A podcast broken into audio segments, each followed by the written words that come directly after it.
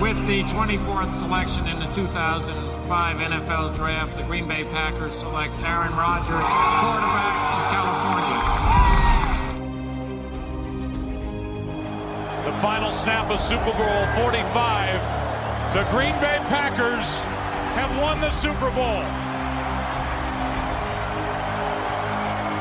The Lombardi Trophy is coming home. Hallo und herzlich willkommen zum Packers Talk Germany. Heute Folge 72. Ähm, ich hoffe erstmal, ihr hattet alle ruhige und besinnliche Weihnachtstage. Wir werden heute auf das Sunday Night Game gegen die Titans erstmal zurückschauen, wie immer, und danach dementsprechend den Vorausblick auf Woche 17, unser zweites Spiel gegen die Bears, ähm, starten. Heute mit dabei sind der Markus. Moin, moin. Und Johannes. Hallo zusammen. Ja, erstmal haben wir noch die Bold Predictions ähm, kurz zu besprechen von letzter Woche gegen die, gegen die Titans. Da waren Nick und Markus ja letzte Woche zusammen, die die gemacht haben. Die kann Markus dann gerne mal kurz vorlesen. Gerne, gerne. Also, ich hatte für letzte Woche getippt, dass die, äh, die Titans uns 38 zu 32 besiegen. Das ist zum Glück nicht eingetroffen. Dann hatte ich 7 Sacks für die Front 5 getippt, also für unsere Defensive Line und unsere Edge Rusher. Da gab es dann letztendlich keinen Sack, wenn ich mich richtig erinnere, sondern nur zwei Sacks von Kirk, also einer von Kirksey, einer von Savage. Ich hatte getippt, dass Aaron Rodgers 400 Yards macht. Auch da bin ich nicht dran gekommen. Also Rodgers hatte wirklich weniger Yards. Und drei Touchdowns von MVS. Ich glaube, MVS hatte nicht nur einen Catch in diesem Spiel. Also sie hatte einen Sack, hat einen Sack statistisch bekommen. Ja, hat er bekommen. Okay. Ja. Gut. Na gut, aber trotzdem einer zu sieben, das liegt nicht ganz. Nick hatte immerhin einen Sieg für die Packers getippt, mit 35 zu 27. Zumindest die Punkte der Packers nicht schlecht getroffen. Bei den Titans natürlich ein bisschen zu viel getippt. Gut, ich denke, damit können wir leben. Dann äh, vier Touchdowns für Adams. Wäre beinahe so weit gewesen. Ja, gar nicht schlecht. Also da dann guten Riecher bewiesen. Tannehill Completion Ratio unter, vier, unter 50 Prozent. Ja. Ist auch aufgegangen. Stimmt. Stark. Also. Sind wir einmal nicht dabei? Alle Bull Predictions aufgegangen, ärgerlich. Genau. Ja, aber nicht, nicht alle, nicht alle. Also die drei Sacks für Rashawn Gary, die sind nicht gekommen. Stimmt. Ja gut, und die von Adams auch nicht aufgegangen, aber knapp. Für unsere Verhältnisse Ja. ist das schon sehr, sehr stark. Ja. Also, Nick hätte eigentlich dabei sein müssen und nochmal was tippen müssen. Wäre, glaube ich, gar nicht so Mhm. schlecht gewesen für diese Woche. Ja. Daniel hatte 11 von 24. Genau, also unter 50 Prozent. Insofern geben wir ihm Jo. das. Da- Der steht nicht mehr bei null von, was weiß ich, wie vielen Bold Ja. Prediction er diese Saison gemacht Die hat. erste Bull Prediction, die aufgegangen ist diese Saison gefühlt. Genau. Rechtzeitig zu den Playoffs fängt er da auch an, recht zu haben. Jawohl. Ja, das zu den Bowl Predictions. Dann werden wir jetzt traditionell unseren Review auf das glorreiche Titans-Spiel starten. Ich denke, wir sind alle sehr, sehr zufrieden mit dem Spiel und dem Ergebnis sowieso. Ähm, und dann starten wir direkt mal mit unseren Offense-MVPs. Johannes darf da gerne den ersten nennen. Ja, hier ist ähm, die Wahl, wie beim letzten Mal, als ich im Podcast äh, zu Gast war, eigentlich die Wahl zwischen Adams und Rogers. Ich habe mich diesmal für Rogers entschieden. Ähm, ja, 21 von 25 Pässen angebracht, 231 Yards, Passer-Rating von 128,1 und äh, vier Touchdowns. Ja, eine Interception, äh, aber die, ja, würde ich sagen, fast geschenkt am Ende. Ähm, ja, hat mit der starken Leistung ein Ausrufezeichen nochmal gesetzt in Sachen MVP. Zeitgleich Mahomes gegen die Falcons ein eher schwaches Spiel gehabt, was er eigentlich am Ende auch weggeschmissen hat, wo AJ Terrell eigentlich die äh, Interception fangen muss. Und Ja. äh, ja, ich denke, mit, mit dem Spiel hat sich Rogers jetzt den, den äh, MVP-Award auch gesichert und für mich auch dann in dem Spiel mein äh, Offensive Player of the Week. Alles klar. Ja, bei Rodgers ähm, kann ich vielleicht noch kurz dazu sagen. Ich fand auch, er hatte seine guten Plays, aber für MVP war mir dann im Vergleich zu dem oder den beiden, ähm, die ich vor ihn gesetzt hätte, dann irgendwie zu viele Fehler dabei. Bei diesem Force, äh, bei diesem Turnover und Downs in der Titans-Hälfte, was wir nicht geschafft haben, fand ich seine Pocket Presence ein bisschen, bisschen fragwürdig. Dann hatte er diesen einen Snap Drop, der also relativ deutlich fand ich auf ihn und nicht auf Lindsley ging. Und wie du angesprochen hast, die Interception war halt auch eine eine ziemlich schlechte, also eine relativ schwerwiegende. Für den Spielverlauf zwar nicht, aber an sich war das halt eine 'ne ziemlich Rookie-artige Interception, sage ich mal. Deshalb war mir da 'n bisschen zu viele Fehler in seinem Spiel drin für MVP, aber wäre, denke ich, dann auch meine dritte oder vierte Wahl gewesen. Und Markus, wen hast du? Ich habe mir AJ Dillon gegönnt. Also, hat er meiner Meinung nach verdient. Ähm, er war ja die ganze Saison über so ein bisschen ich sag mal, eingebaut und dann durch die Verletzung und Covid ähm, behindert in seiner Leistung. Jetzt äh, konnte er mal zeigen, wa warum er so früh gedraftet wurde und ich denke, das hat er auch ganz ordentlich gemacht. Zwei Touchdowns, 120 Yards im Schnee. Absolut verdient für mich da der MVP zu AJ Dillon. Ja, Dillon wäre meine zweite Wahl gewesen. Ja super, da haben wir sogar drei verschiedene. Mhm. Ähm, ja, fand ich auch, fand ich auch überragend. Sehr, sehr viel. Ist eigentlich nie beim ersten Kontakt runtergegangen, hat immer Yards auf der Contact geholt. Hatte nach PFF neun Mist, äh, Forced Mist Tackles, das ist ein ziemlich starker Wert. Ähm, war schon das erste Mal mit hohem Workload ein sehr, sehr vielversprechendes Debüt. Ich hätte am Ende dann Devante Adams genommen. Auch mal wieder eine relativ langweilige Wahl, aber war für mich dann doch der, der ausschlaggebendste Punkt in der Offense. Route Running war wieder überragend. Der zweite und der dritte Touchdown war einfach, was Route Running Technik angeht, einfach beides e extrem stark. Der dritte Touchdown ja auch gegen Double Coverage. Ähm, und der zweite war diese Fade Road, wo er einfach sofort Separation hatte nach seinem Release. Dann hatte er noch mehrere starke Catches dabei, ähm, vor allem dieser, dieser Vertical Pass gegen Butler im letzten Viertel war das, glaube ich, kurz vor Schluss ähm, wo er ihn einfach so mit den Fingerspitzen kurz vor dem Boden fängt, war überragend. Und dazu dann halt auch noch einzelne Yards auf der Catch gemacht, beim ersten Touchdown zum Beispiel, wo eigentlich eine relativ aussichtslose Situation ist und er halt irgendwie noch fünf Yards für einen Touchdown rausholt.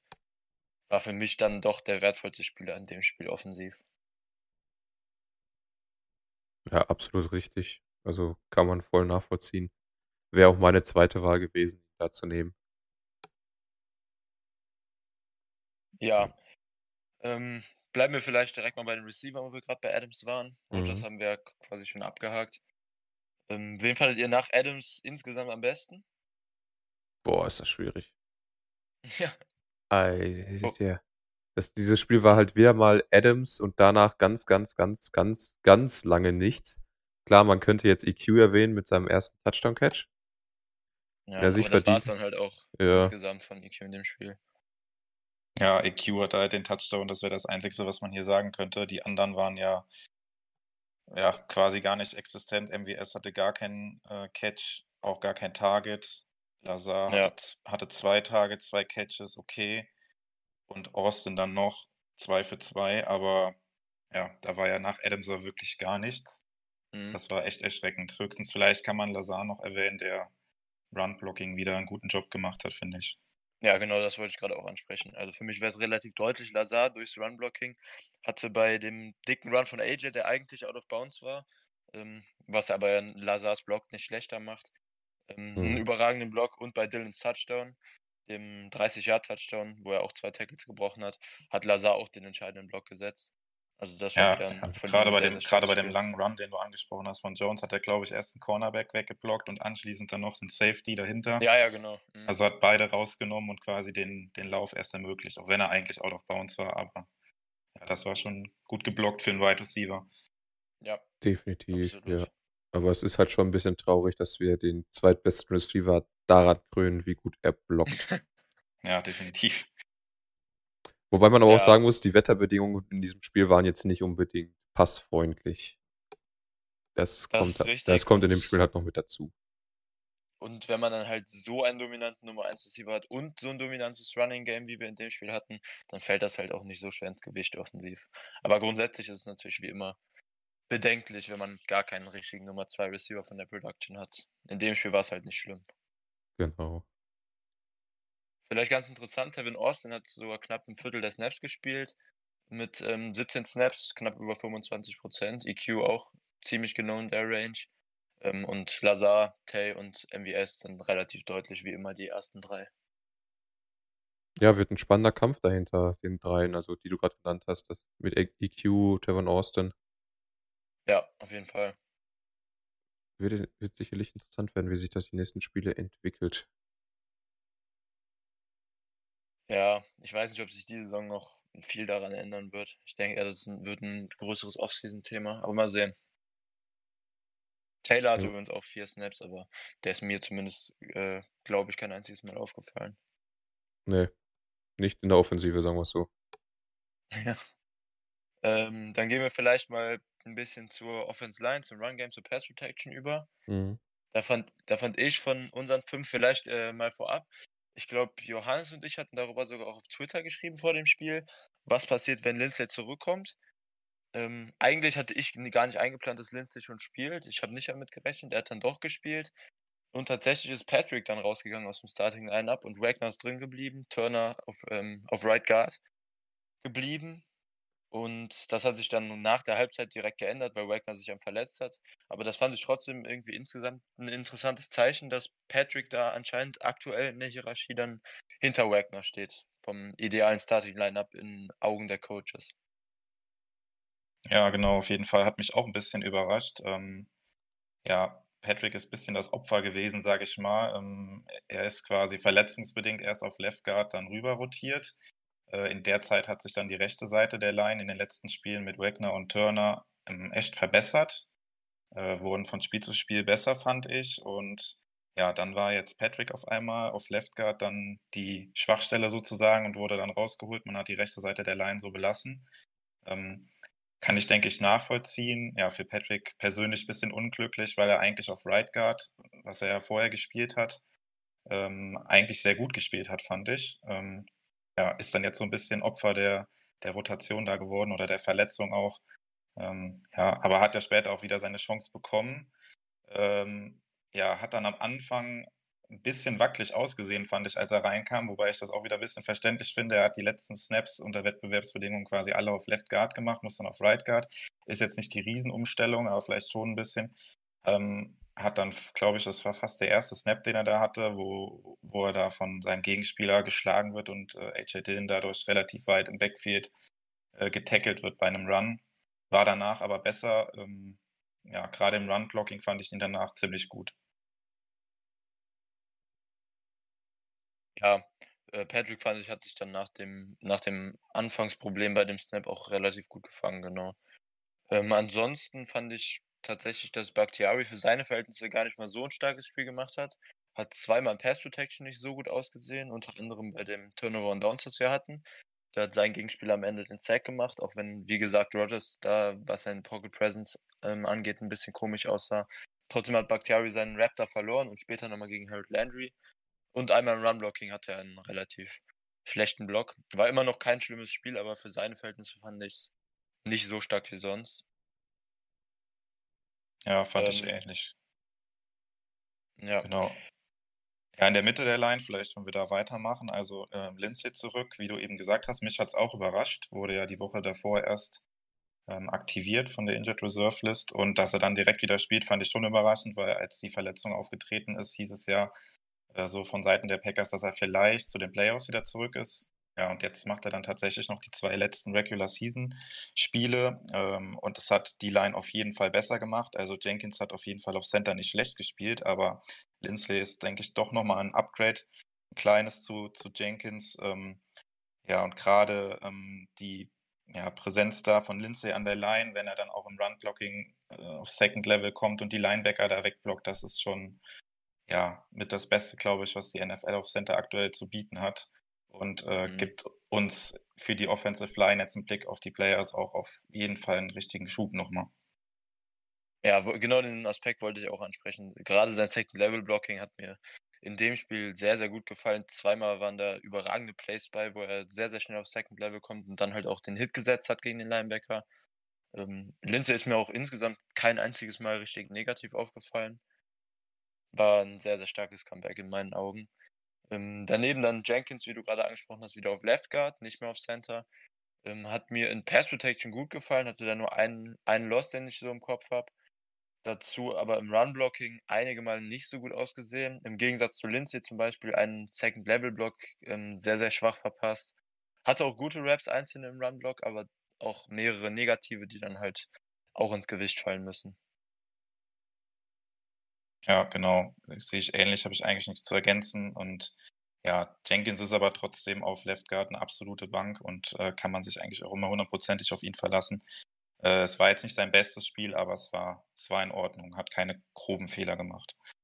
Ja, genau. Auf der anderen Seite vom Center dann, also Turner und, äh, und äh, Wagner auf, auf Right Tackle. Zu Wagner zuerst mal noch, der ähm, ja, fand ich, seine Leistung war okay. In Pass Protection war es okay. Was mir allerdings am negativsten aufgefallen ist, wo ich dann auch zweimal hingucken musste, war jetzt äh, gar kein äh, Snap der Offense, sondern beim Special Team, bei diesem geblockten Field Goal, was dann zwar später zurückgenommen wurde, hat er so übelst den Block verpasst. Ähm, ja, wo die Titans dann eigentlich äh, hätten mega die gute Field-Position haben müssen, was ja dann wegen dieser kuriosen Offside-Strafe irgendwie zurückgekommen ist. Ja, ähm, ja da, das war auf jeden Fall ein richtig krasser Schnitzer, wo die Packers ja auch noch nicht so weit geführt haben und was dann auch so ein Play ist, was so ein Spiel dann irgendwie mal schnell drehen lassen kann. Also ja, das war äh, richtig schwach von ihnen. Ansonsten, bis zu seiner Verletzung fand ich ihn Pass Protection, gut Run Blocking in Ordnung. Ja, würde ich tatsächlich komplett so unterschreiben. Ähm,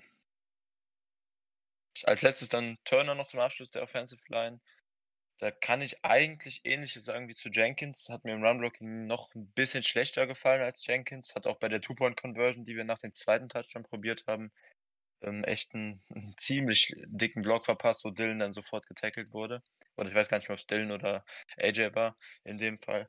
Auf jeden Fall hat er die Two-Point-Conversion quasi verschuldet, dass sie nicht funktioniert hat, weil die anderen Blocks saßen alle und ist mir auch sonst noch vier, fünf Mal negativ im Run-Blocking aufgefallen.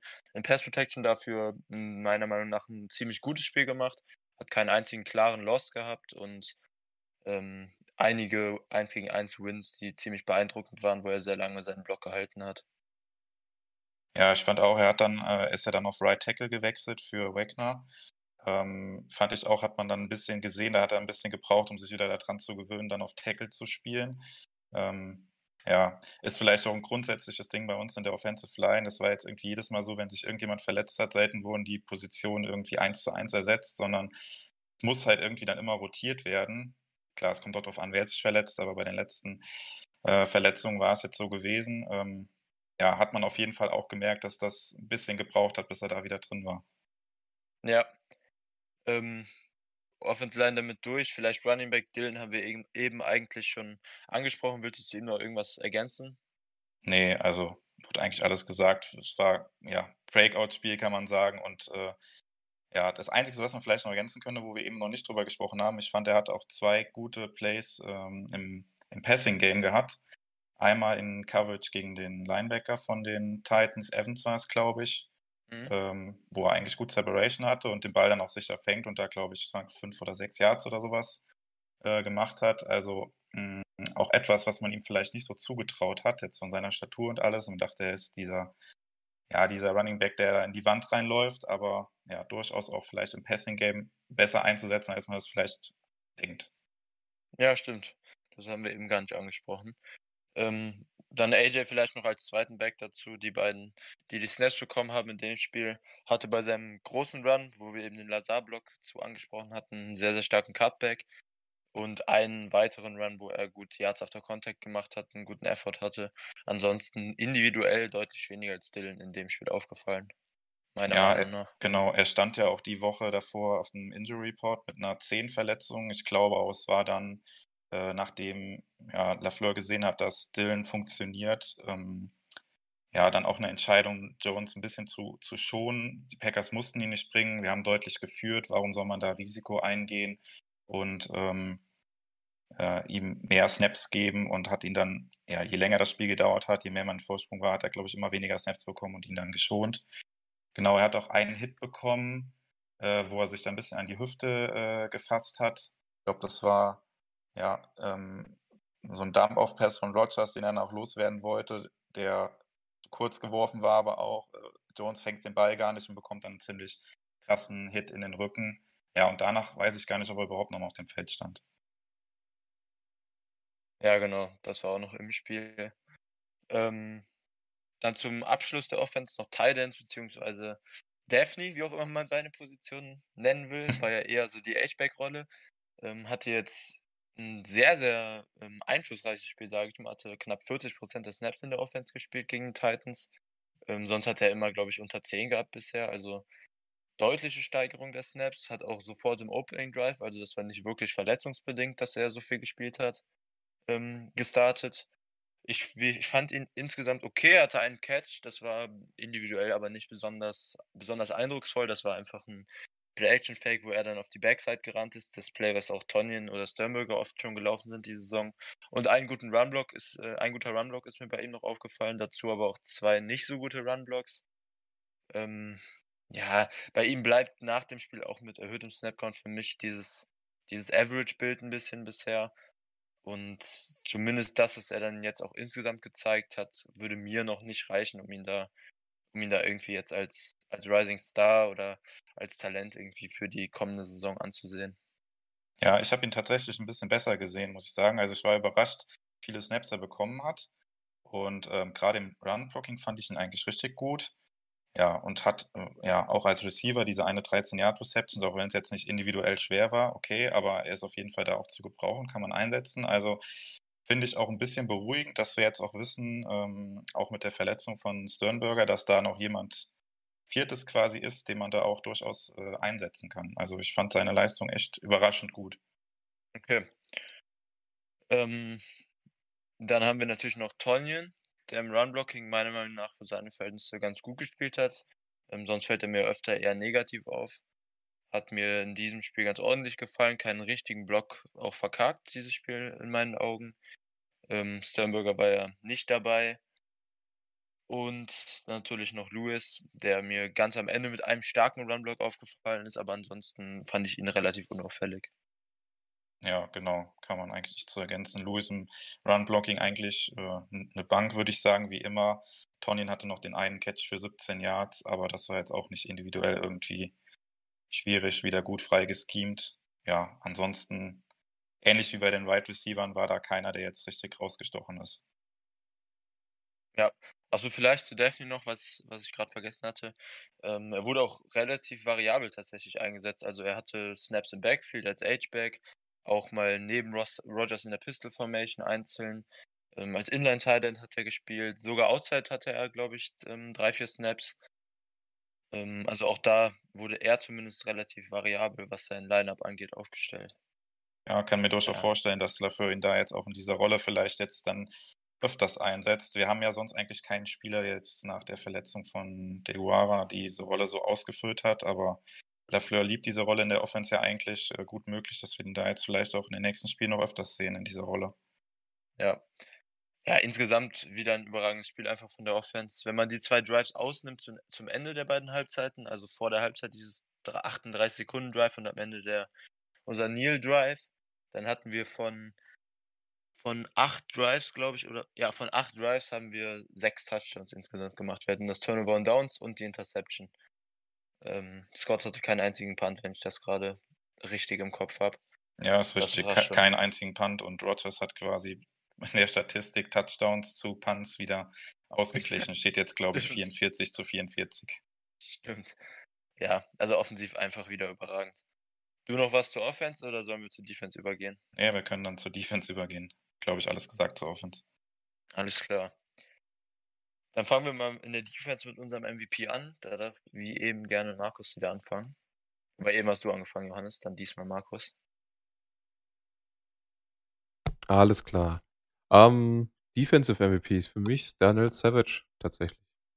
Also die zwei, gerade die zwei Situationen, ähm, die Interception, die er gut macht und der Pass Breakup gegen Jono Smith, sind so die zwei Highlight-Plays dieses Spiels gewesen und dann das ganze Spiel über hat er einen absolut soliden Job gemacht, immer wieder gute Momente mit dabei gehabt. Ein, eine Szene, äh, wo wir uns ja nicht ganz einig sind, wer da letztendlich den Fehler macht, hat er drin gehabt, aber da waren auch noch zwei andere Spieler beteiligt, die, wo einer mindestens einen Fehler macht. Insofern Donald Savage diese Woche wieder MVP, Defensive MVP. Ja, also Savage hatte in meinen Augen auch definitiv die Splash Plays, die für einen MVP reichen. Hatte auch noch die Dropped Interception, die er auch hätte fangen müssen eigentlich, was Ja. trotzdem ein gutes Coverage Play war. Ähm, ein Pressure und ein sehr, sehr gutes Tackle einmal gesetzt. Ähm, hatte aber auch in meinen Augen einzelne, wie du gerade gesagt hast, bei dem Touchdown von Tannehill, den meintest du ja, die Mhm, Read Option. Genau. Ähm, also da kann ich schon mal sagen, für mich ist es auch nicht Gary, der den Fehler macht, sondern Savage und noch mehr natürlich Amos dann im Hintergrund.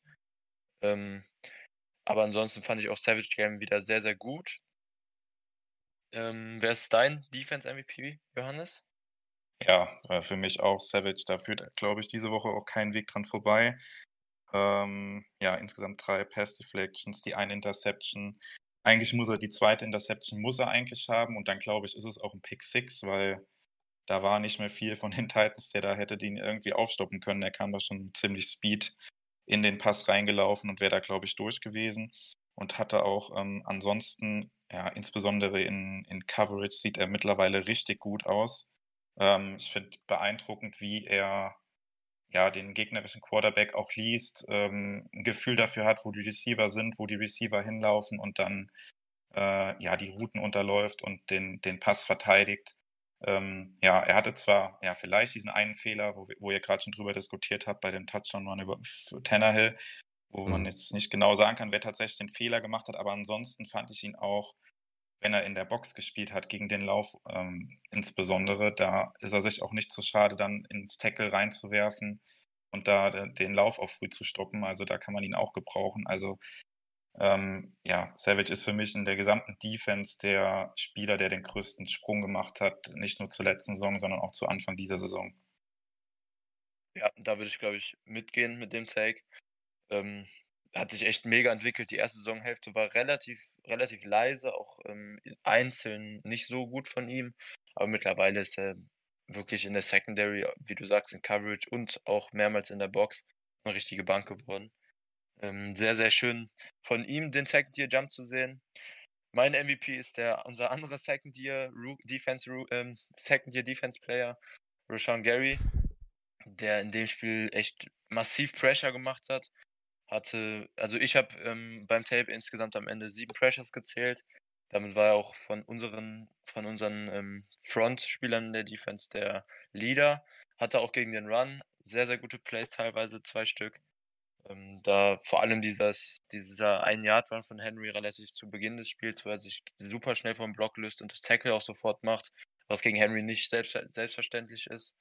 Ähm, Savage wäre, denke ich, auch meine zweite Wahl gewesen, aber ich fand Gary dann tatsächlich in der Front noch ein bisschen, noch ein bisschen, ähm, fand ich, dass er noch ein bisschen mehr Impact aufs Spiel hat als, als Savage. Ähm, aber sehr, sehr schön insgesamt zu sehen, wie gerade angesprochen, dass beide unsere First-Round-Picks aus dem letzten Jahr jetzt in ihrem zweiten Jahr einen riesigen Sprung gemacht haben, sowohl zum Anfang der Saison als auch gerade zur Rookie-Saison. Ja, vielleicht bleiben wir direkt in der Front, wenn wir gerade bei Gary sind. Wen fandet ihr, wenn ihr nicht Gary am besten fandet, wen fandet ihr noch besser und ansonsten wen fandet ihr nach Gary am stärksten? Also nicht besser, aber wer, finde ich, auch ein gutes Spiel gemacht hat auf jeden Fall, war Preston Smith. Er hatte auch von den, äh, also von, von Gary und Zedarius Smith, im Vergleich zu beiden, hatte er dieses Mal die meisten Snaps, was ich ein bisschen überraschend fand tatsächlich, weil er, ähm, es gab zuletzt Spiele, wo er von allen drei die wenigsten hatte, hat jetzt die meisten Snaps bekommen und gerade gegen den Lauf war das ähm, definitiv sein bestes Spiel der Saison, würde ich sagen. Ja. Ähm, ha- hat sich nicht wie so häufig so oft von Titans da aus dem Weg blocken lassen, sondern äh, ja, es hat konsequent die, die Titans dann attackiert und dann auch Henry, ich glaube, zweimal im Backfield stoppen können.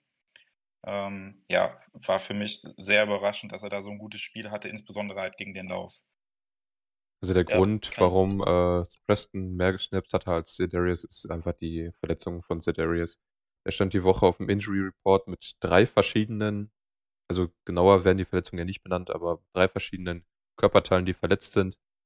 Da ich denke mal, dass man da an Zedarius gerade bei den Witterungsbedingungen auf dem Feld dann einfach gesagt hat, schonen ihn ein bisschen, auch im Hinblick auf die Playoffs. Ja, wobei ich fand, Ja. ähm, Zedarius Smith hat trotzdem kein schlechtes Spiel gemacht, auch wenn er weniger Snaps hatte.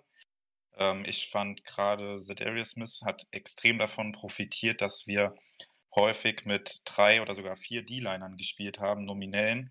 Dann ähm, ja, hat Cedarius Smith dann häufig ähm, 1 gegen 1 Duelle gehabt, wo er dann auch äh, Pressure auf Tannehill äh, machen konnte. Und davon hat er, finde ich, extrem profitiert, weil ansonsten, wenn wir häufig nur mit zwei D-Linern auch schon mal spielen, dann konzentriert sich halt die ähm, gegnerische Offensive Line ziemlich stark auf ihn. Und das ist dann in diesem Spiel ein bisschen anders gewesen und hat ihm extrem geholfen, fand ich. Ja, zu Preston, der hatte auch noch eine Pass Deflection, was immer bei D-Linern sehr schön zu sehen ist. Das ist eher so ein Effort-Play. Wenn man nicht durchkommt, die Hände hochzuheben, das hat einmal bei ihm geklappt. Und ansonsten kann ich das unterschreiben, was, was du oder ihr gesagt habt. In der Run-Defense definitiv eins seiner besten, wenn nicht das beste Spiel der Saison. Ähm, einmal in Coverage mal wieder nicht so gut ausgesehen, aber ähm, lasse ich mal ein bisschen außen vor. Und einmal bei den Run die Edge nicht so gut gesetzt, aber insgesamt fand ich ihn auch gut. Auch sie fand ich ähm, in der Run-Defense zwar unauffälliger, aber ähm, was du gerade gesagt hast, Johannes, gerade Pressure hat er wieder relativ viel bekommen. Und wen ich dann tatsächlich nach Gary unseren stärksten in der Front fand, war Kenny Clark, der sowohl im Pass Rush als auch in der Run Defense ein ziemlich gutes Spiel gemacht hat.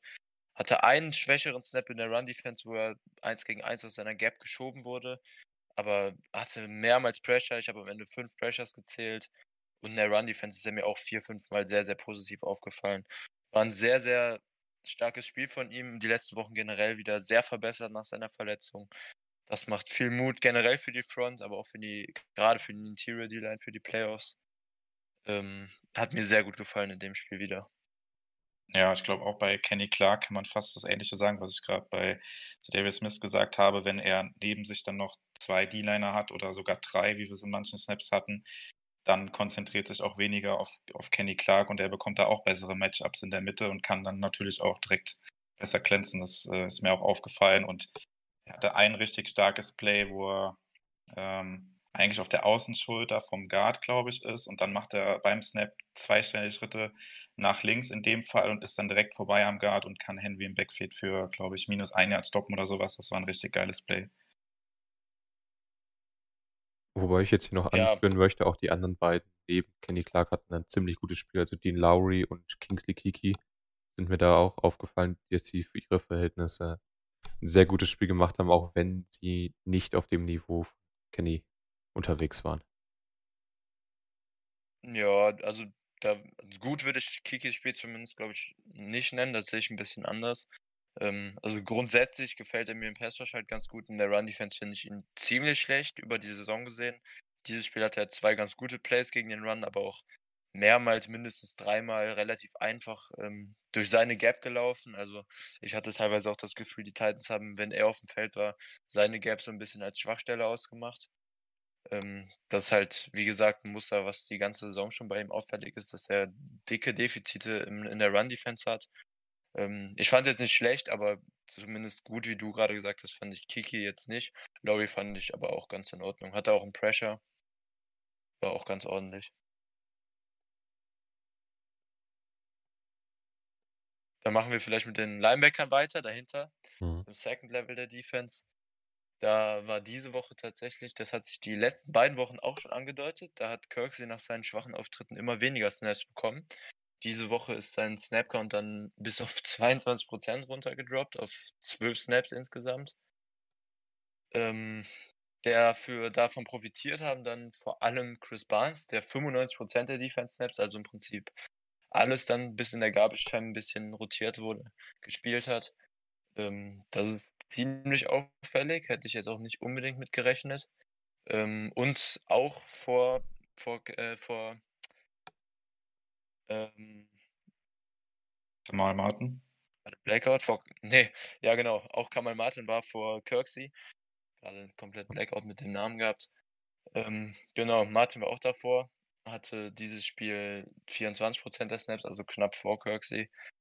Ähm, aber gerade Barnes fand ich dann vom Snapcount sehr auffällig, ist mir in der Run-Defense dreimal ziemlich gut aufgefallen, aber ja. hatte auch einige nicht so gute Snaps, fand ich. Hatte einen sehr großen Miss-Tackle im Second Level. In Coverage ist er mir dieses Spiel zumindest nur einmal negativ aufgefallen. Und in der Run-Defense, ähm, ja, zu seinen positiven Plays auch ein paar negative gehabt, aber er war insgesamt, fand ich, sehr, sehr aktiv. Also er ist oft aufgefallen insgesamt, er war oft in den Ball rum und ähm, hat zumindest seine Präsenz spüren lassen. Also Ja, absolut. also, Er spielt äh, für einen undrafted Free Agent Rookie spielt er ziemlich gut. Auch äh, wenn man ihn jetzt in den allgemeinen Kontext der NFL setzt und die, immer diesen Rookie-Status weglässt, war das eine absolut solide Partie von ihm.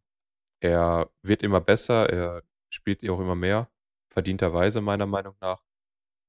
Und wäre definitiv auch einer gewesen, wo man gesagt, vielleicht sagen hätte sagen können, Richtung Defensive MVP. Möchtest du noch was zu Barnes sagen, Jonas? ja, also ich fand es auch überraschend, dass er jetzt mittlerweile äh, ja, die Nummer 1 Rolle da auf Linebacker hat. Er callt ja auch die Plays der Defense mittlerweile. Das auch von Kirksey übernommen. Ähm, ja, und ich finde, er gibt der Defense einfach mehr, als Kirksey das ähm, gemacht hat. Ähm, ja, gegen den Run fand ich ihn richtig stark. Ähm, Coverage ist jetzt nicht unbedingt seine, seine Stärke, war jetzt in diesem Spiel auch nicht so gefragt, aber ich würde jetzt auch nicht sagen, dass er da schlechter ist als Kirksey. Ähm, ja, auf jeden Fall ein gutes Spiel und für mich zu Recht mittlerweile unser Linebacker Nummer 1. Wobei man aber auch sagen muss, dass Kirksey aus den Snaps, die er hatte, sehr viel gemacht hat. Eine Interception, er hatte einen Tackle for Loss und er hatte einen Sack. Also, Ja, das nicht, stimmt. also Kirksey mit einem limitierten Snap-Count äh, möchte ich gerne öfter so Stimmt, sehen. ja.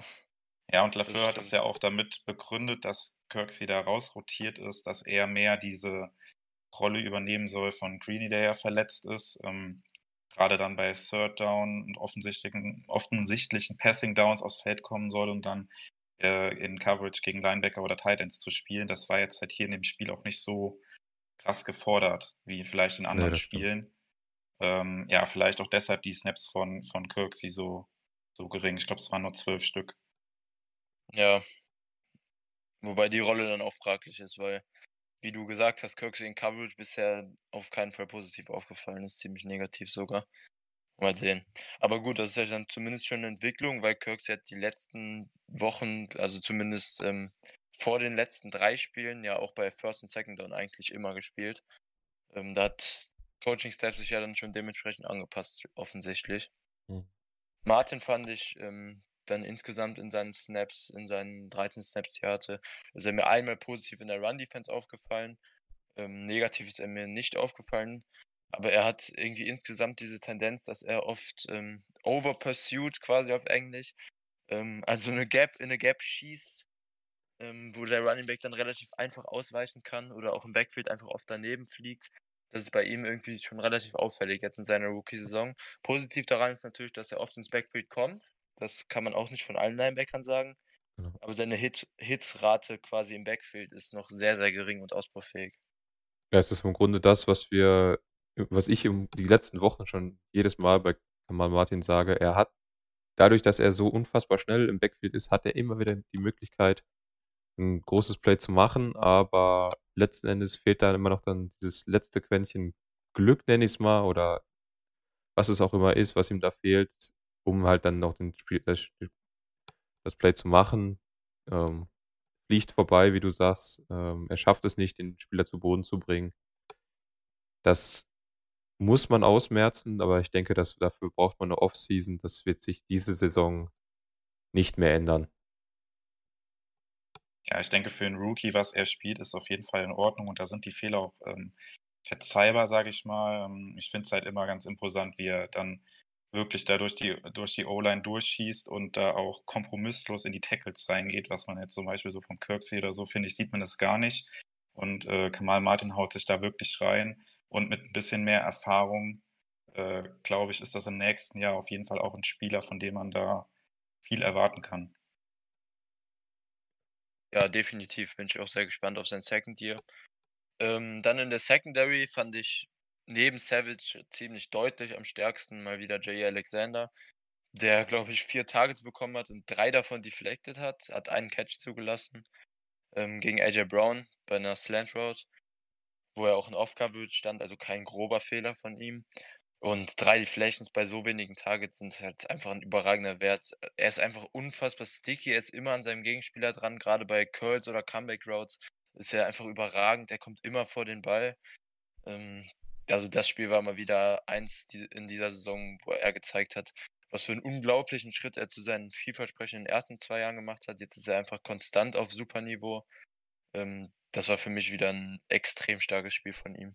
Absolut, ja. Also, du hast es gerade schon angesprochen mit der Slant-Route. Der Ball ist praktisch schon beim Receiver, bevor er am Receiver dran ist. Insofern, das würde ich nicht mal als Fehler bezeichnen, sondern da kann er, ist Menschen möglich, nicht äh, diesen Ball zu stoppen. Also, dass der Receiver nicht an den Ball kommt. Von daher, meiner Meinung nach, wieder eine fehlerfreie Performance von Jair. Spielt auf einem absoluten Top-Niveau.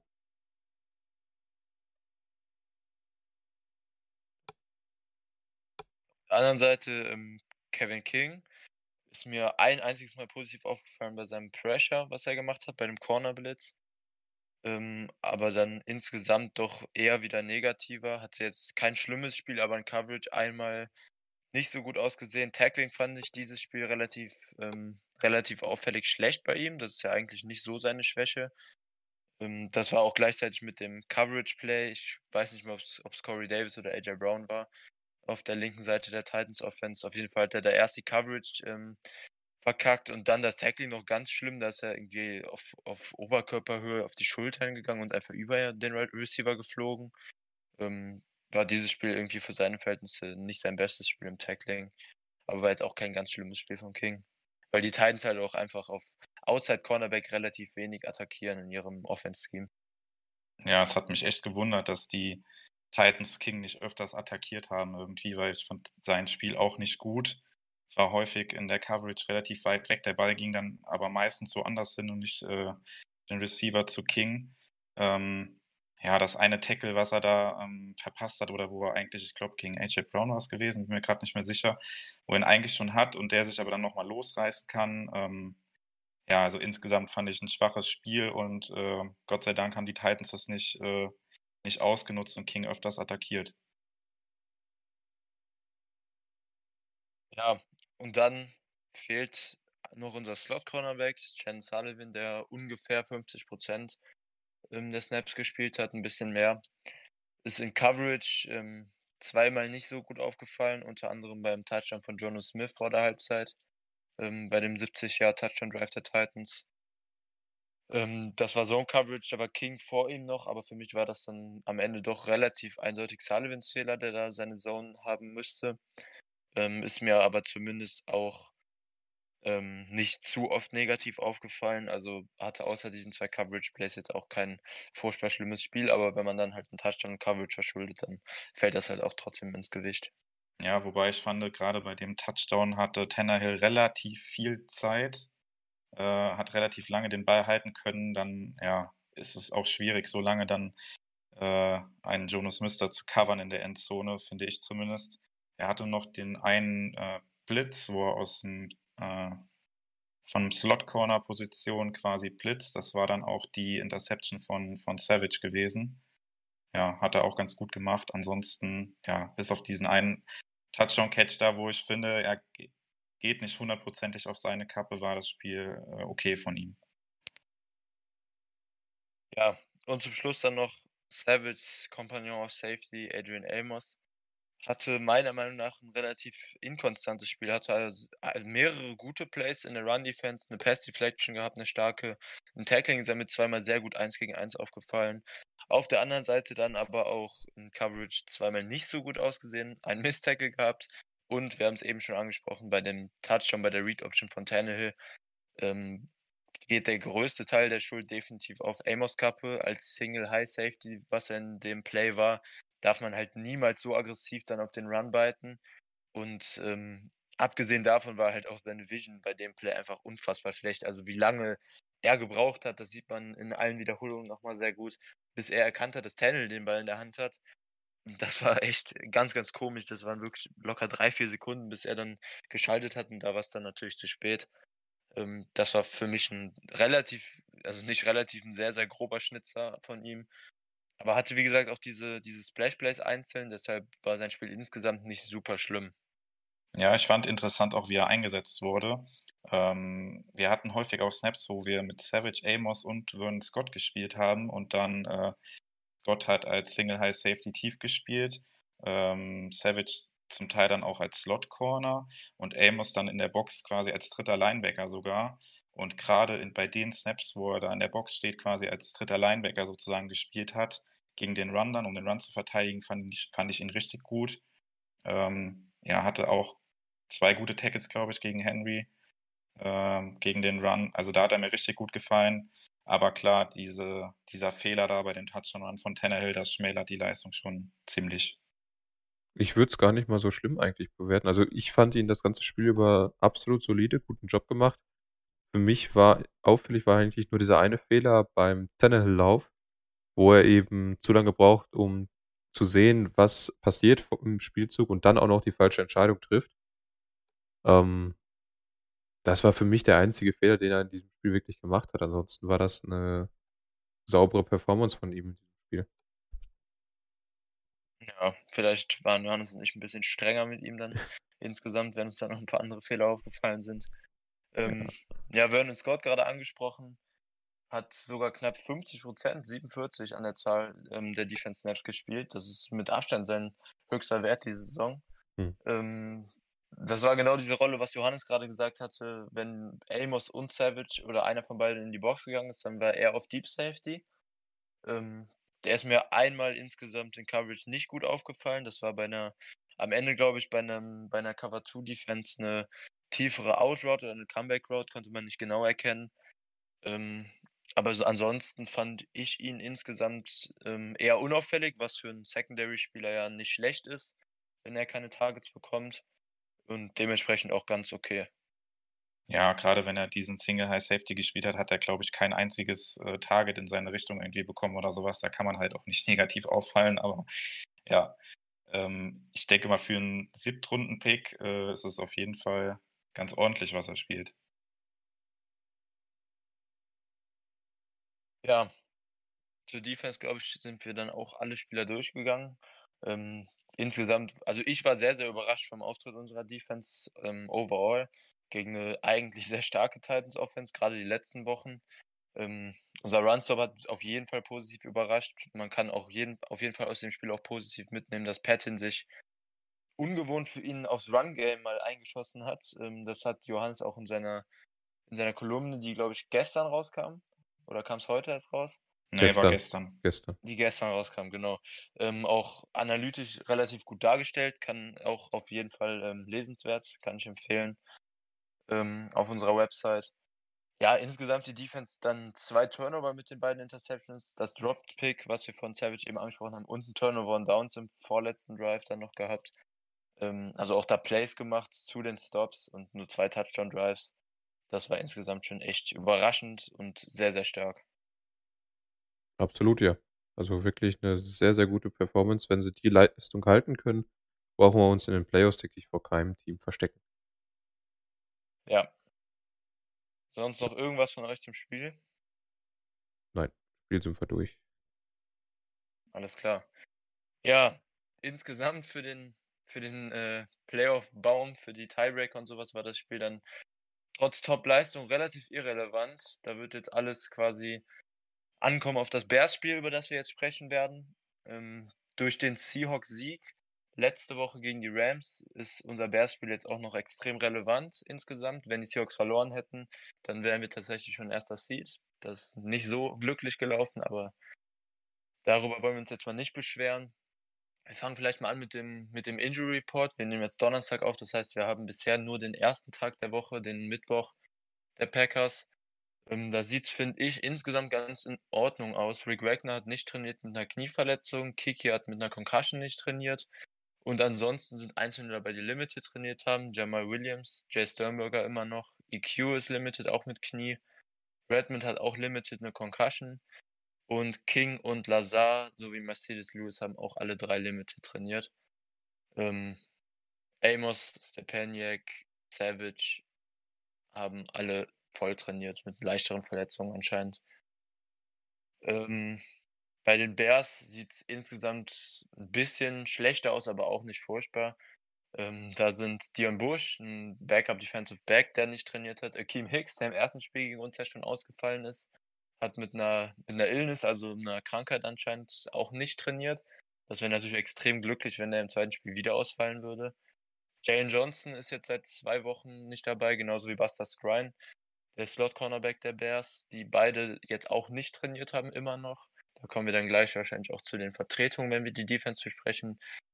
Und Limited hat bei den Bears tatsächlich niemand trainiert. Da sind sehr viele bei, die voll trainiert haben, aber die brauche ich jetzt, denke ich, nicht alle nennen, weil die Chancen, dass die spielen, eh sehr, sehr hoch sind. Ähm, also Hicks und beide Cornerbacks wären natürlich sehr glücklich für die Packers, wenn das weiterhin ausfällt. Und wenn sich Kiki und Ragnar dann über die Woche noch verbessern, dann sieht das auch bei den Packers ziemlich gut aus eigentlich. Ja, um dann jetzt auf das wichtige Bears-Spiel für die Packers zu kommen, kann man vielleicht damit einleiten, dass die Bears jetzt auch wieder drei Spiele in Folge gewonnen haben. Stehen jetzt bei 8-7, standen jetzt zwischendurch bei 5-7. Sie hatten ja diese unfassbare 7-Game-Losing-Streak nach dem 5, äh, 6-Game-Losing-Streak nach dem 5-1-Start, den sie hatten. Sind jetzt irgendwie wieder ins Playoff-Picture reingerückt und mit einem Win wären die Bears tatsächlich auch in den Playoffs. Da wäre es egal, was die Cardinals parallel gegen die Rams machen. Das heißt, für die Bears ist es das wichtigste Spiel der Saison, ohne Frage. Die werden extrem motiviert sowieso sein und es ist halt auch einfach unfassbar relevant. Wir spielen beide in Bears. Die werden alles geben und das wird ein sehr, sehr schweres Spiel.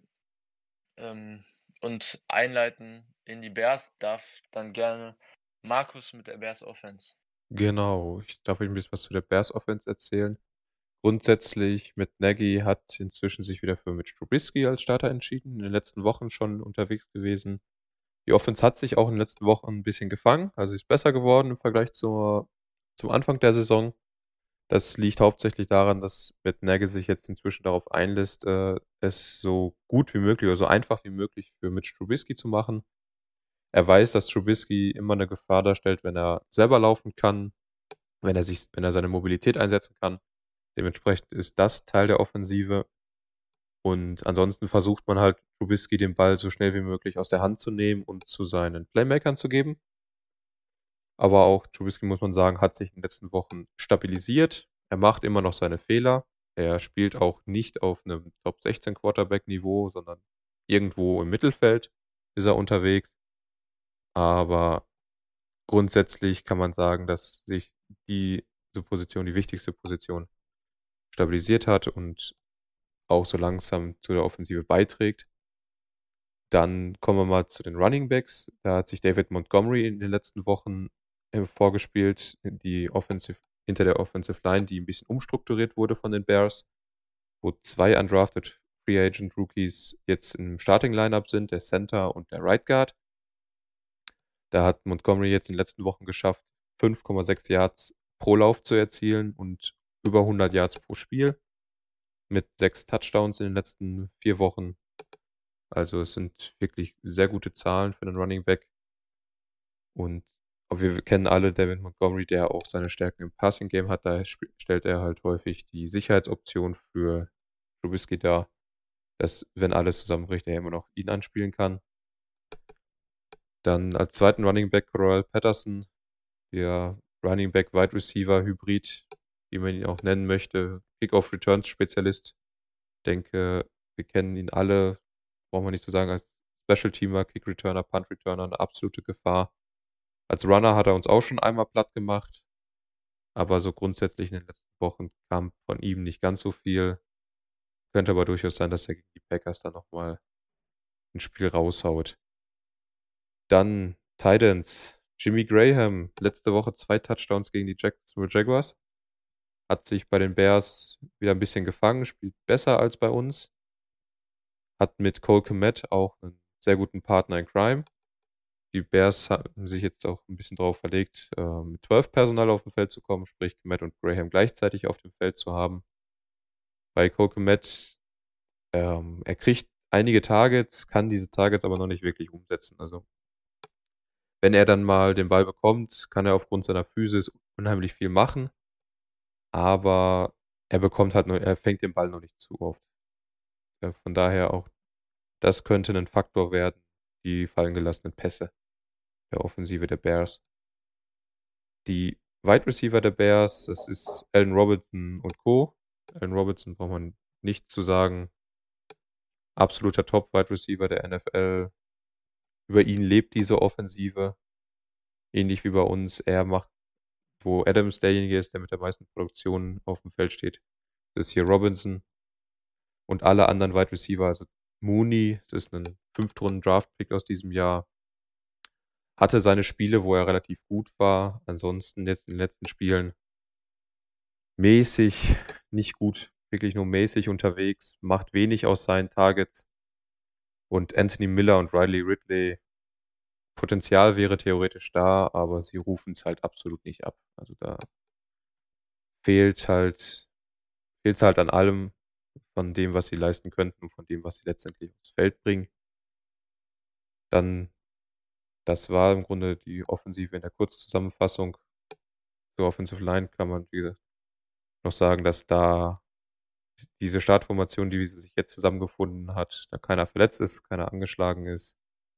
Die werden, sind aber im Allgemeinen im NFL-Durchschnitt auch nicht die beste Offensive Line der Liga. Also nicht, sie spielen für ihre Verhältnisse okay. Im gesamten NFL-Durchschnitt sind sie eine unterdurchschnittliche Line. Ja. Also seit Bill Laser, das, der Offense Coordinator, das Play Calling bekommen hat, läuft halt ein bisschen besser. Aber man muss halt auch mit einbeziehen, dass die letzten Spiele, wo die Offense gut aussah, gegen vier der sieben, sage ich jetzt mal, noch freundlich, ähm, schlechtesten Defenses der NFL waren. Das waren gegen die Lions, gegen die Texans, gegen die Vikings und gegen die Jaguars. Also einen schlechteren Stretch wird kaum ein Team die Saison gehabt haben, vier Spiele hintereinander. Ähm, Packers Defense sicher nicht überragend, aber sollte definitiv gerade in der Front ein deutlich schweres Matchup geben. Ähm, wie du gesagt hast, für die mittlerweile jetzt wieder zusammengesetzte Offensive Line, da fehlen aber halt immer noch Daniels und Messi, zwei Starter. Ähm, zumindest ist die Line jetzt mehrere Wochen hintereinander schon so zusammen, hat sich im Run-Blocking ganz ordentlich gefangen. In Pass Protection ist das natürlich auch, wie du gesagt hast, immer noch sehr, sehr angreifbar. Ähm, ja, ist, fand, fand ich sogar ein bisschen zu schlecht weggekommen. Der hat gerade in Anbetracht der Erwartungen an Rookie 5 Runden Pick echt eine sehr gute Saison, spielt immer den zweiten Outside Right Receiver, Miller ist am Slot. Bei Miller hast du natürlich recht, ähm, da ist immer noch sehr, sehr viel Talent und da kommt relativ wenig bei rum. Aber gerade Mooney, finde ich, macht After Catch relativ viel, ist ein ziemlich guter Route gerade für seinen, für seinen Draft-Status und ähm, sein, sein Erfahrungslevel als Rookie. Gefällt der mir da schon recht gut. Und ansonsten hast du eigentlich alles gesagt. Mal, so, mal schauen, wie die Bears Offense jetzt nach den guten Spielen gegen unsere Defense dann aussieht. Könnte auch Trubiskys eventuell letztes Spiel als, als Bear sein, sollten die nicht in die Playoffs kommen. Ähm, ja, können wir ihm einen schönen Abschied nochmal bereiten, wenn unsere Defense ein sehr, sehr gutes Spiel macht, hoffe ich. Mal sehen. Ansonsten, wenn, wenn Johannes nichts mehr zu Offense zu sagen hat, würde ich dann zu Defense übergehen. Ja, vielleicht noch kurz ein paar Worte. Also ich finde, gerade das, was du äh, gesagt hast, gegen wen die Bears gespielt haben, ähm, wird ein bisschen, kommt mir ein bisschen zu kurz in der Diskussion um die Bears Offense, dass sie jetzt besser ist und sowas. Die letzten drei Siege, also die sie jetzt geholt haben am Stück, haben halt, wie du gesagt hast, gegen Texans, äh, Jaguars und Vikings. Vikings waren da auch schon aus dem Playoff-Rennen raus, wenn mich nicht alles täuscht. Und die Jaguars wollten sowieso nicht mehr gewinnen, jetzt wo sie auf einmal äh, im Rennen um den Platz 1 da wieder drin waren. Ähm, die Vikings waren ja. tatsächlich sogar noch. Das war das entscheidende Spiel. Ach ja, stimmt, wer, du hast recht, genau. Bleibt. Ja, stimmt, okay. Ähm, ja, gut, trotzdem, die, die Vikings Defense ist natürlich auch keine, keine Top-Defense der NFL und die Bears Offense profitiert extrem viel mittlerweile von dem, von dem guten Laufspiel, was sie jetzt auf einmal haben. Gerade Trubisky profitiert davon. Und ähm, ich würde das mal in Frage stellen, wie gut das funktioniert, wenn die Bears dann tatsächlich mal ähm, einen größeren Rückstand hinterherlaufen oder das Laufspiel nicht funktioniert und dann Trubisky das Spiel auf einmal wieder in die Hand nehmen muss. Da hat man, glaube ich, zu viele Beispiele schon gesehen, dass Trubisky das einfach dann nicht kann. Und ähm, deswegen habe ich auch vor dem Matchup gegen unsere Packers da wenig Bedenken. Ja, das als Abschluss zur Offense noch ganz gut zusammengefasst. Ähm, die Defense hat zeitgleich mit dem Aufschwung der Offense dann leider in der zweiten Saisonhälfte, also was heißt leider aus unserer Sicht ähm, zum Glück, ein bisschen abgebaut. Ähm, die war ja in der ersten Saisonhälfte eigentlich durchgehend eine Top 5 Defense, jetzt mittlerweile ist sie ähm, deutlich abgerutscht, meiner Meinung nach. Hat immer noch die einzelnen Playmaker, aber insgesamt ähm, hängt natürlich auch mit Verletzungen zusammen. Jalen Johnson und Buster Screen, also Outside Corner und Slot Corner Starter, neben Kyle Fuller sind beide jetzt seit ein paar Wochen schon verletzt. Ähm, das merkt man auch. In der Front sind die Bears halt immer noch sehr, sehr gut, haben eine der besten Defensive Lines, gerade im Pass Rush, aber auch der Run Stop ist ziemlich gut. Ähm, gucken, ob Akeem Hicks dann jetzt spielt. Der ist natürlich in der Line Game Changer Interior. Da bin ich dann mal sehr gespannt. ähm, was, was Lindsley, Turner, denke ich dann mal, eventuell Patrick, wir wissen es ja nie, und Jenkins dann machen werden. Nichols hat jetzt, ähm, also der No-Cycle-Spieler Nichols, der Bears hatte gegen die Jaguars ein ganz ordentliches Spiel, auch ist auch immer hm, zumindest ein überdurchschnittlicher Interior D-Liner. Und dann rotieren die halt relativ viel mit Brand Urban, Mario Edwards, die da alle ganz ordentlich sind. Khalil Mack natürlich allen voran, ähm, der wieder eine sehr, sehr starke Saison hat. Ähm, ist einfach immer eine Gefahr. Da war Wagner ja, glaube ich, im Hinspiel aber ganz ordentlich zumindest. Und dahinter sind gerade Rokon Smith und Danny Trevathan auf Linebacker, die beiden Starter, die auch fast jeden Snap spielen jeweils. Ähm, jetzt gegen die Jaguars gerade nochmal ein extrem starkes Spiel gehabt, aber insgesamt auch beide eins der besseren Linebacker-Duos der NFL dieses Jahr. Sind gegen den Run einfach beide extrem stark, auch schnell im Backfield. Gerade Smith hat eine wahnsinnige Play Recognition. Ähm, dafür in Coverage ähm, nicht furchtbar schlecht, aber auf jeden Fall anfällig. Da kann man dann mit Play Action definitiv was machen über die Mitte. Hat man auch im ersten Spiel schon ganz ordentlich gesehen. Ähm, mal sehen, wie wir das Run Game etabliert kriegen gegen die Bears. Ähm, Robert Quinn natürlich dann noch auf der anderen Edge-Seite in der Defensive Line, der diesen Vierjahresvertrag, diesen absurden in der Offseason bekommen hat, nach seinem guten Jahr bei den ähm, Cowboys letzte Saison. Hat jetzt nicht die beste Saison, aber ist definitiv auch immer eine Gefahr, kommt meistens über rechts, also gegen Bakhtiari. Sollten wir dann hoffentlich ganz gut ausgeschaltet kriegen. Ja, in der Secondary habe ich ja eben schon angesprochen, dass Jalen Jones jetzt seit ein paar Wochen verletzt ist. Da spielt Kindle Wildor, der gerade gegen die Jaguars jetzt auch ein relativ schlechtes Spiel gemacht hat. Das ist Fünftrunden-Rookie von Georgia South, von Georgia Southern. Ähm, wurde da auch bei dem Touchdown von, ähm, von DJ Chark zum Beispiel bei einem Jump Ball ziemlich dominiert und ist natürlich als Fünftrunden-Rookie auch ähm, noch sehr, sehr limitiert in seiner Technik und sowas, was das angeht. Also die Bears traveln auch selten, das heißt, Fuller wird wahrscheinlich nicht mit, mit ähm, Tay mitgehen, also wird er da auch seine Matchups kriegen. Ähm, Im Slot spielt Duke Shelley jetzt die letzten Wochen für Buster Screen. Der macht es ganz ordentlich, aber ist definitiv auch angreifbar, weil letztes Jahr sechs Runden Pick von Kansas State. Ja, und auf der anderen Seite Kyle Fuller, den ich weiterhin sehr, sehr gut finde, der eine gute Saison auch wieder spielt, ist ein relativ kleiner Corner, der in Coverage gut ist, aber gerade für seine Größe sehr, sehr physisch spielt, ein sehr guter Tackler, auch eins den Fumble Force, Fumbles Force und hinter der Scrimmage bei Screens und sowas auch auffällig ist. Also gerade von Effort und Physicality, also seiner Physis lebt Kyle Fuller sehr.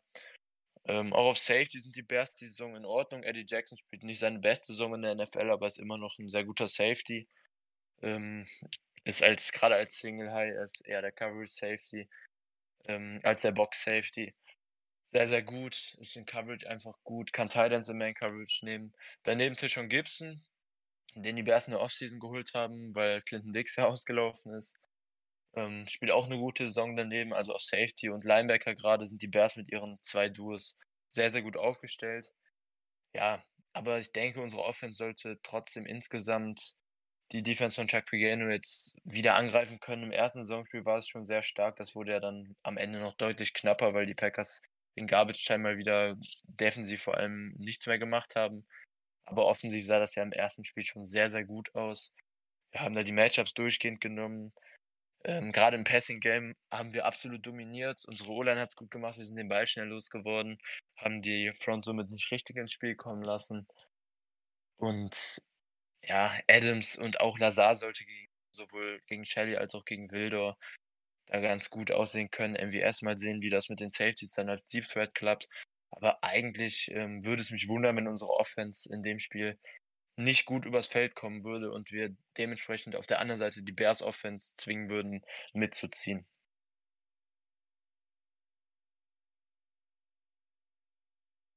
Das wär's zur Best Defense insgesamt von mir. Ähm, wir haben das, wir haben ja im Prinzip auch die einzelnen Spieler im ersten Matchup schon ausführlich besprochen, deshalb heute ein bisschen weniger ausführlich. Hätte von euch zur Defense noch jemand was zu ergänzen? Ja, für mich ist ähm, entscheidend tatsächlich, was mit Akeem Hicks passiert, ob er jetzt tatsächlich dann ausfällt mit seiner äh, Krankheit, wo er jetzt auf dem In Injury Report am Mittwoch äh, gestanden hat. Ähm, Lafleur hatte das ja ähm, nach dem Spiel in Woche 12 schon gesagt, dass er einige Plays anders gecallt hätte, wenn Hicks auf dem Feld gestanden hätte. Ähm, ja, es wird auf jeden Fall ein anderes Spiel. Man muss da mal gucken, ob man den Ball dann so gut laufen kann, auch durch die Mitte, wie wir das im ersten äh, Spiel gegen die Bears gemacht haben. Ähm, ja, das ist für mich so ja, die Kernfrage quasi oder das, das Kernmatchup, äh, die Defensive Line der Bears gegen unsere O-Line. Gerade auch, weil ja eventuell wir da wieder umstellen müssen, wenn dann Wagner jetzt ausfällt und dann Patrick dann wieder auf Right Guard spielen muss und dann wahrscheinlich auch häufig gegen Hicks spielen wird, wenn der, wenn Hicks spielt. Ja, ich denke auch Hicks Verletzung auf dem Injury Report ist deutlich der wichtigste. Ähm, Gerade in der Run Defense wird sich das halt sehr bemerk bemerkbar machen. Er ist halt ein Beast. Ähm, Markus, noch irgendwas zu Defense sonst? Nee. Okay. Dann, ähm, dann gehen wir vielleicht mal kurz vor unseren Predictions und unseren Tipps dazu über, dass, ähm, dass die Packers für, mit den Szenarien so ein bisschen für die Packers, was das, was die Seeds angeht. Der dritte Seed ist das Worst-Case-Szenario, was noch aufgehen könnte. Also ganz einfach gesagt, wenn die Packers gewinnen, dann sind die Packers erster Seed und haben die First Round Bye in der Wildcard für die Playoffs. Wenn die Packers verlieren, kommt es darauf an, was die Saints gegen die Panthers und die Seahawks gegen die 49ers machen. Wenn die Saints verlieren, dann ist egal, was die Packers. Ähm, ach Quatsch, andersrum. Wenn die Seahawks verlieren, dann ist egal, was die Saints parallel machen, weil die Saints im direkten Tiebreaker mit den Packers, selbst wenn die Saints gewinnen und die Packers verlieren, ähm, den Tiebreaker verloren hätten nach unserem Week 3 Sieg. Das heißt, die Packers können nur den ersten Seed noch verlieren, wenn die Seahawks gegen die Niners gewinnen. Bei den Niners sind jetzt auch schon ein paar Verletzungen, das heißt, davon kann man schon äh, fast ausgehen. Die Seahawks sollten das machen. Ähm, das ist natürlich nicht safe nach den Upsets der letzten Wochen, aber sehr wahrscheinlich. Ähm, die Seahawks, wenn die Seahawks gewinnen, dann müssen die Packers tatsächlich auch gewinnen, weil die Seahawks ansonsten den Tiebreaker über den Packers hätten. Wenn die Seahawks gewinnen, die Saints verlieren und die Packers verlieren, dann wären die Packers zweiter Seed vor den Saints, die Seahawks dann erster. Und sollten tatsächlich Saints und Seahawks beide gewinnen und die Packers verlieren, dann sind die Packers sogar nur dritter Seed. Dann ist es ein Dreier-Tiebreaker zwischen den drei. Dann zählt der direkte Tiebreaker gegen die Saints nicht mehr, weil alle drei denselben Rekord haben. Und dann würden die Packers tatsächlich sogar auf drei rutschen. Sprich, das einfachste für die Packers wäre, hört sich leicht an, aber am angenehmsten und am leichtesten wäre es, wenn die Packers einfach in Chicago gewinnen, gleichzeitig die Bears Playoff-Träume vielleicht beenden, was, was ich ganz schön finden würde, wenn die Cardinals die Rams schlagen parallel. Ähm, und ansonsten müssen wir dann auf Schützenhilfe von den Niners hoffen, was ähm, nicht ideal wäre, sollten die Packers verlieren. Aber die Saints und die Seahawks spielen auch beide gleichzeitig. Das heißt, da könnte man zumindest dann, ähm, wenn man Red oder sowas parallel laufen lässt, das Ganze gut mitverfolgen. Ja, die Packers spielen um fünf vor halb elf in dem zweiten Slot der, des Week 17 Windows. Ähm, ich weiß gar nicht, wurde schon von Rosi Max bekannt gegeben, welche Spiele laufen? Nicht, dass ich wüsste. Ja, doch, es laufen die Cardinals gegen die Rams, glaube ich, im, spä im späten Slot, also nicht die Packers. Okay. Das heißt dann entweder über die Red Zone bei The Zone oder eben über den Game Pass kann man das gucken. Ähm, dann so dann Bold Predictions würde ich sagen für die letzte Regular Season Woche. Wir werden ja zumindest noch Minimum ein Playoff-Spiel tippen können. Da darf dann gerne der Johannes anfangen mit seinen Bold Predictions. Ja, also als äh, erstes, ich tippe ein 28-24 für die Packers. Ähm, ja, und meine zwei Bold Predictions sind sechs Passing Touchdowns von Aaron Rodgers. Gar nicht, ob das so bold ist. Ähm, und äh, vier Sacks von Rashawn Gary. Ui. Ja, sechs Touchdowns sind auf jeden Fall bold. Das, das lassen wir durchgehen. Ui.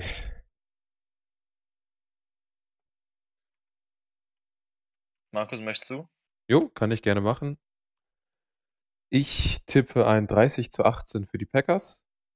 Tim Boyle wird 200 Yards und mehr machen. Kenny Clark 4 Sacks oder Tackle for Loss. Also 3 Sacks oder 3 Tackle for Loss und 1 Sack. Egal wie zusammengesetzt. Und vier Wide Receiver werden über 50 Yards haben. Alles klar, gefällt mir auch. Entschuldigung, gefällt mir auch ganz gut. Ähm, mein Score ist ähnlich wie deiner. Ich habe ein 30-21 am Ende, also auch ein Two-Possession-Game, aber ein bisschen knapper. Mhm. Ähm, ich fange mal mit der Defense an. Ich glaube, die Interior D-Line wird vier oder mehr Sacks haben in dem Spiel. Also Clark, Laurie, Lancaster, ähm, und so weiter, die dann, die dann je nachdem da im Lineup stehen. Dann werde ich mich mal wieder darauf aufhängen, dass ich einen Special Teams Touchdown prognostiziere. Hat bisher leider noch nicht geklappt, die Saison auch nicht wirklich close. Aber diese Woche wird es klappen. Ich glaube an Tevin Austin oder irgendeinen Punblock oder sowas. Und dann offensiv, mh, hm, ihr habt schon relativ viel vorweggenommen. Rogers, viele verschiedene Receiver. Dann gehe ich einfach mal damit, dass ich sage, Lazar wird ähm, ein ziemlich produktives Spiel haben und 100 Yards oder mehr und einen oder mehr Touchdowns machen. Alles Gut. klar. Damit sind wir dann auch mit unseren Bold Predictions für die letzte Regular Season Woche durch. Ähm, ja, ich hoffe, die Packers werden das machen um den ersten Seed. Gegen die Bears noch schöner wäre das natürlich. Ähm, ist es nicht sogar so, dass wir gegen die Bears auch vor ein paar Wochen den Division-Sieg geholt haben? Oder war das erst in der Woche darauf? Ich weiß es gar nicht mehr genau. Ich weiß jetzt gerade nicht, worauf du hinaus willst. Den NFC North-Titel Ja. Ja, das war nicht gegen die Bears. war nicht gegen die Bears. Nee. Gegen wen war das denn? Äh, kannst du jetzt gerade aus dem Kopf nicht sagen, gegen wen wir den Titel äh, festgemacht haben. Es war nicht die Okay. Bears. Ja, stimmt. Das war, glaube ich, auch erst vor zwei, drei Wochen. Na gut. Ja. Dann zumindest den NFC ähm, ersten Seed. Hoffe ich, dass wir den jetzt festmachen. Ich wünsche euch allen dann, wer es vor Silvester hört, einen guten Rutsch ins neue Jahr. Dann auf ein hoffentlich sehr erfolgreiches, ähm, erfolgreichen Start ins Jahr durch den Packers Playoff Run. Vor allem. Ähm, ja, und dann gebe, überlasse ich euch beiden das letzte Wort für den letzten Podcast für die Regular Season. Go Pack Go! Ja, auch von mir. Ähm, kommt gut ins neue Jahr und hoffentlich ein erfolgreiches letztes Regular Season Wochenende für unsere Packers und dann hören wir uns vielleicht in den Playoffs wieder. Go Pack Go! Ja, dann auch von mir ein erfolgreiches 2021. Lasst es euch gut gehen. Go Pack Go!